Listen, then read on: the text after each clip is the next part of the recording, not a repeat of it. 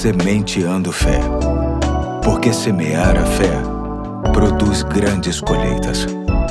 Olá, hoje é quarta-feira, dia 4 de maio de 2022. Aqui é o Pastor Eduardo e me alegra ter a sua companhia em mais um episódio da série Cristo é Suficiente, que tem como texto básico Colossenses 3,11, que, conforme a tradução da Bíblia, a mensagem, diz assim: Palavras como judeu e não judeu, religioso e sem religião, ter passado por ritual ou não, bárbaro e estrangeiro, escravo e livre, não significam nada. Agora, tudo é definido por Cristo, tudo está incluído em Cristo. Este texto nos remete àquilo que a teologia chama de suficiência de Cristo, ou seja, que em Cristo temos tudo o que precisamos para a nossa jornada nesta vida. Hoje quero ler outro texto de Paulo, o apóstolo, que fortalece esta verdade, especialmente no que diz respeito às adversidades. Paulo, em Filipenses 4, nos versos de 11 a 13, diz assim: Não estou dizendo isto porque esteja necessitado, pois aprendi a adaptar-me a toda e qualquer circunstância.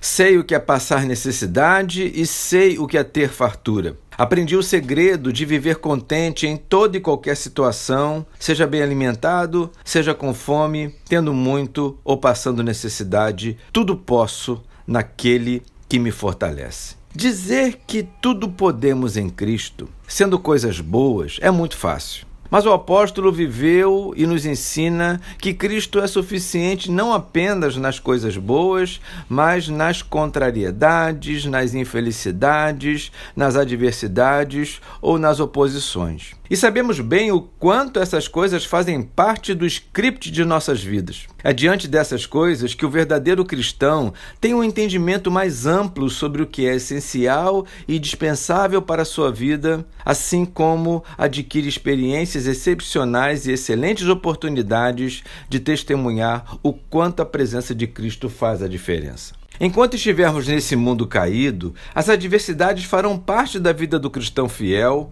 contudo, elas não servem para pará-lo e sim para mostrar que no Senhor temos tudo o que precisamos para seguir em frente. As contrariedades farão parte da vida e cabe a cada um de nós perceber o seu propósito. Quais são as suas dificuldades hoje? Não estranharia serem muitas e nos mais diversos segmentos da sua vida. Todavia, sejam elas quais forem, em Cristo, você pode dizer, como o apóstolo Paulo: Posso todas as coisas naquele que me fortalece. Hoje fico por aqui e até amanhã, se Deus quiser.